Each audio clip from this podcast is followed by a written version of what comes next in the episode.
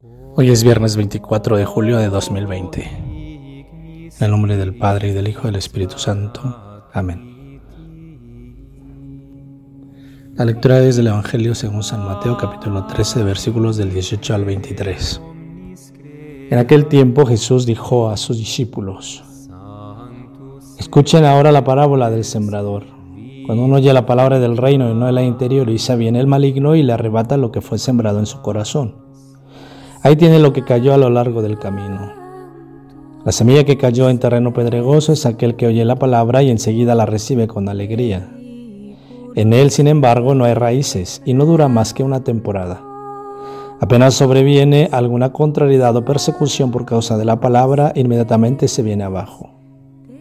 La semilla que cayó entre cardos es aquel que oye la palabra, pero luego las preocupaciones de esta vida y los encantos de las riquezas ahogan esta palabra y, y al final no produce fruto. La semilla que cayó en tierra buena es aquel que oye la palabra y la comprende.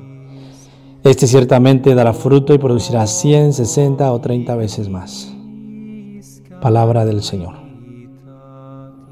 Dejemos que la palabra habite en nuestro corazón. Cuando hemos reflexionado la parábola del sembrador, hemos dicho que el sembrador representa también al hombre que debe de tener esperanza. El sembrador echa la semilla y no en todos lados va a fructificar. Pero si hay un lugar donde fructifica, que es la tierra buena y que produce el 100, el 60 o el 30 por uno.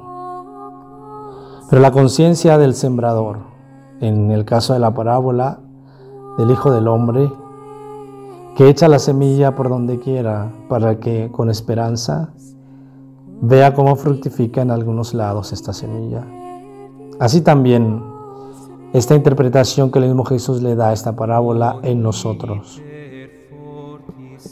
Puede ser que seamos personas que acojamos la palabra con entusiasmo, pero que luego la abandonemos.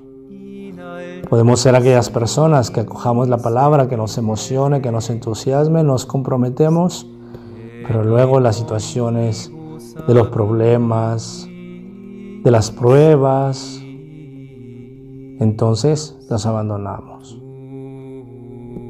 Podemos ser aquellos, aquellas personas que acojan la palabra también con el mismo entusiasmo y demás, pero cuando la palabra nos exige conversión, pues todo lo que relumbra en esta vida, la fama, el dinero, las riquezas, etcétera, abandonamos la palabra. Sin embargo, el sembrador no se cansa de esperar. El sembrador sigue echando la semilla. Ahora bien, te pregunto y me pregunto, ¿cómo ha sido mi tierra? Es decir, ¿cómo ha sido mi corazón con respecto a la palabra?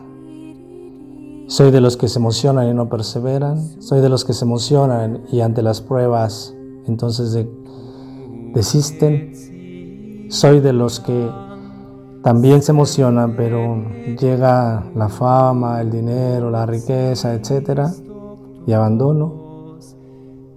O realmente mi corazón ha sido de esa tierra buena que acogiendo la palabra de Dios, estoy en el proceso de conversión para que entonces la palabra vaya fructificando en mi vida al 100, al 60, al 30 por uno? O es más, estoy dispuesto de hoy en adelante a que mi corazón sea una tierra buena, para que esa palabra de buen fruto y ese fruto vaya hacia otros y también se conviertan en tierra buena. En el nombre del Padre y del Hijo y del Espíritu Santo. Amén.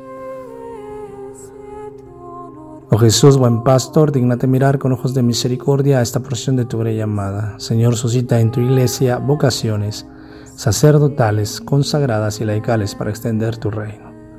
Te lo pedimos por la Inmaculada Virgen María de Guadalupe, tu dulce y santa Madre. Oh Jesús, danos vocaciones según tu corazón. Amén. Nuestra Señora de los Milagros, intercede para que termine esta pandemia, ruega por tus sacerdotes y enfermos, y protégenos a todos. Amén.